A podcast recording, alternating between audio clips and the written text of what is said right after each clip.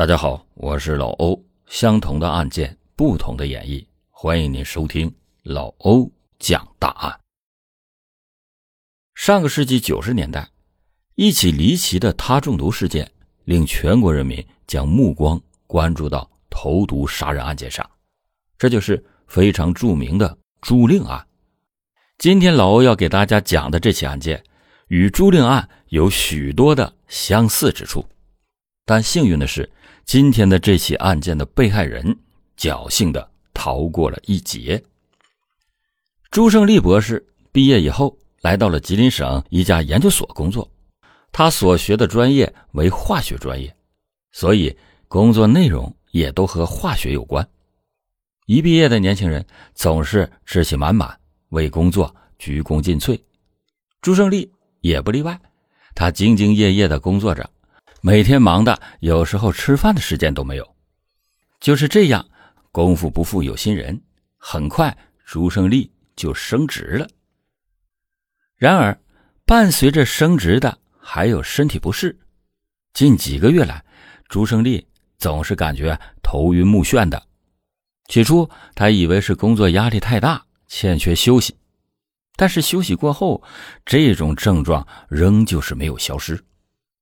于是朱胜利就在一个休息日去往医院检查身体，但是医院也并没有查出来什么毛病。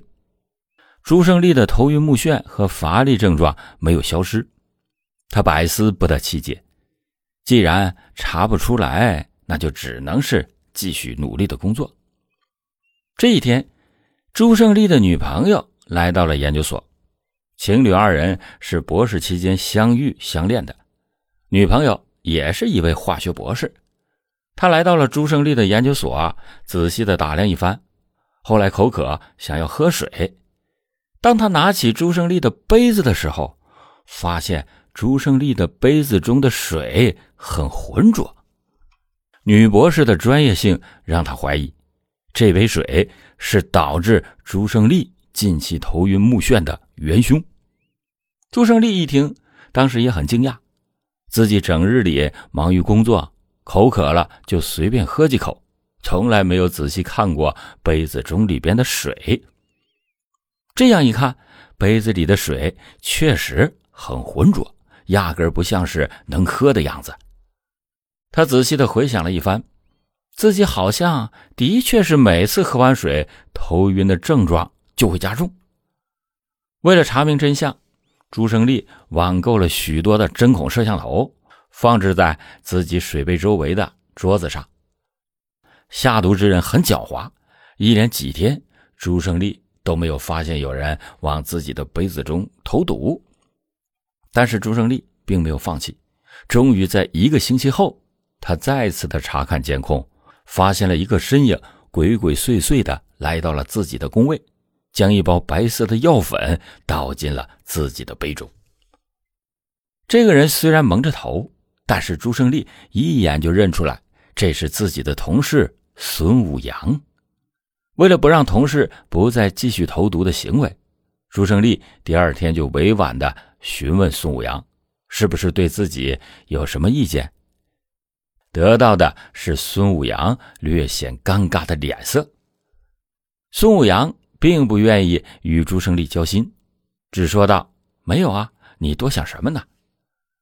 本来以为这次委婉的提醒，孙武阳就可以收手，但是第二天，朱胜利通过监控画面发现，孙武阳这次又继续往自己的杯子里边下毒。这一而再、再而三的投毒，换了谁都忍耐不了了。朱胜利打算撕破脸，给孙武阳一个教训。便一纸诉状将孙武阳告上了法庭。警方根据朱胜利提供的监控录像，把孙武阳带到了警局。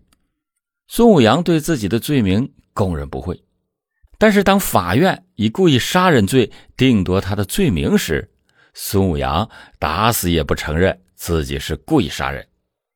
面对警方的质疑，孙武阳说自己只是用了实验室一点儿。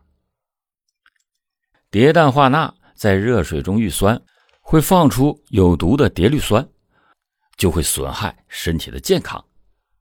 孙武阳说自己从实验室多次的偷取蝶氮化钠，但是并没有一次性的全部投入朱胜利的杯子中，自己也知道危害，所以一次只是投放一小部分，都是有控制性的投放，并不会给朱胜利造成实际的伤害。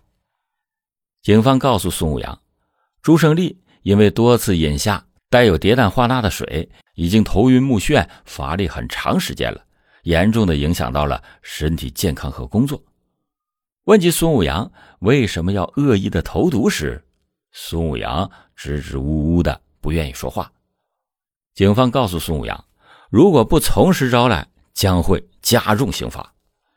孙武阳没有想到自己有剂量的投毒也会判刑，听到警方口中的刑罚，才吐露真言。孙武阳从小到大学习都很优异，一直以来都是班级中的佼佼者，父母、老师都将他视为骄傲，这就使得孙武阳很目中无人，觉得自己就是天之骄子。然而在研究所呢，一切耀眼的经历。全都没了。孙武阳勤勤恳，孙武阳勤勤恳恳工作了这么久，却挡不住在半路杀出来的这个朱胜利。朱胜利工作时间比自己短，却接连的升职。本来一开始是孙武阳带着朱胜利，后来自己竟然要在朱胜利的手下听从安排。这些事情就使得孙武阳的内心产生出了极大的不平衡。自己一直是最耀眼的那个，如今却因为朱胜利的到来变得黯淡无光。想到这儿，孙武阳便想出了投毒。他并不想闹出人命，只是想略微的惩戒一下朱胜利，让他没有那么多的工作精力，转而被迫撤职。听到孙武阳的下毒理由，在场的人，在场的人都无不唏嘘。孙武阳因为自己的私利下毒残害自己的同事，这听起来很是匪夷所思。这山外有山，人外有人。朱胜利的升职那是靠自己努力的结果。孙武阳若是想要升职，就应该像朱胜利一样好好的工作，而不是用下三滥的方式伤害自己的同胞。但是法院表示，孙武阳投放叠氮化钠属于恶意杀人，在明知叠氮化钠的危害还故意往朱胜利的杯中投放，这已经属于严重的故意杀人了。最终，孙武阳因涉嫌故意杀人罪被判处有期徒刑十年。面对这一判决，孙武阳不愿意接受，他坚持认为自己没有故意杀人。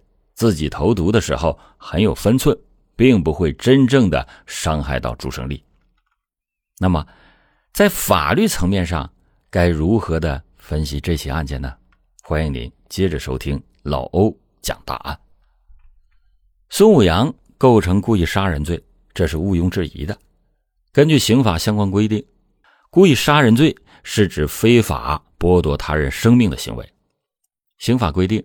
故意杀人罪是为了保护公民的生命权，行为人实施杀人所侵犯的法律客体，也正是自然人的生命权益。除此之外，刑法对实施该罪的犯罪主体没有做特殊的要求，只要是具有刑事责任能力的自然人即可。行为人犯该罪的心理态度表现为故意。杀人的手段。多种多样，但是不管使用什么方法，只要是危及了自然人的生命安全，都可以在法律上认定为故意杀人。就以本案为例，叠氮化钠微剂量只会导致人身体不适，但累积到一定程度有致人死亡的风险。所以，孙武阳多次将叠氮化钠投放进朱胜利水杯的行为，已经对。已经对朱胜利的生命构成了威胁。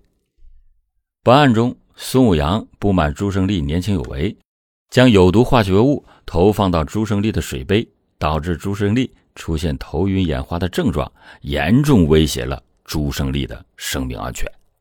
如果不是朱胜利女友及时的发现，朱胜利极有可能中毒身亡。综上所述，孙武阳构成了故意杀人罪。在法庭审理环节，孙武阳辩称自己没有杀害朱胜利的故意，他声称自己不清楚蝶氮化钠的毒性，只是想捉弄一下朱胜利。但是这很明显是孙武阳为自己在脱罪。刑法上构成犯罪，除了有客观上的犯罪后果，还必须有主观上的犯罪意图。如果只有犯罪后果而没有主观意图，那么也不构成犯罪。咱们举个例子，精神病杀人是不用承担刑事责任的。他们虽然在客观上杀了人，但是主观上并没有杀人的故意。孙武阳此番话语，就是想撇清自己的犯罪意图，以企图逃脱法律的追究。最终，他的这个陈述没有得到法庭的认可，这是为什么呢？孙武阳作为化学研究所的研究员，不可能不知道蝶氮化钠的毒性。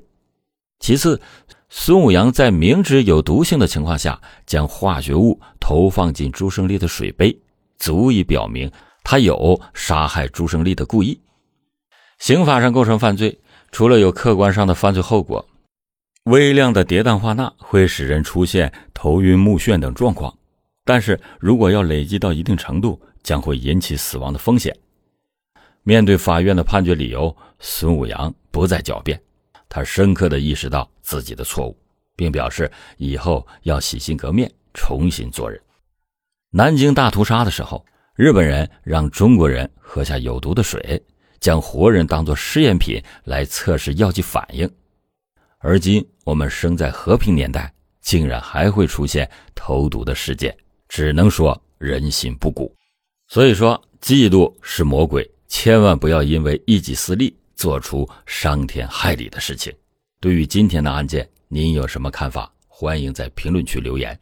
好了，感谢您今天收听老欧讲大案。老欧讲大案，警示迷途者，唤醒梦中人。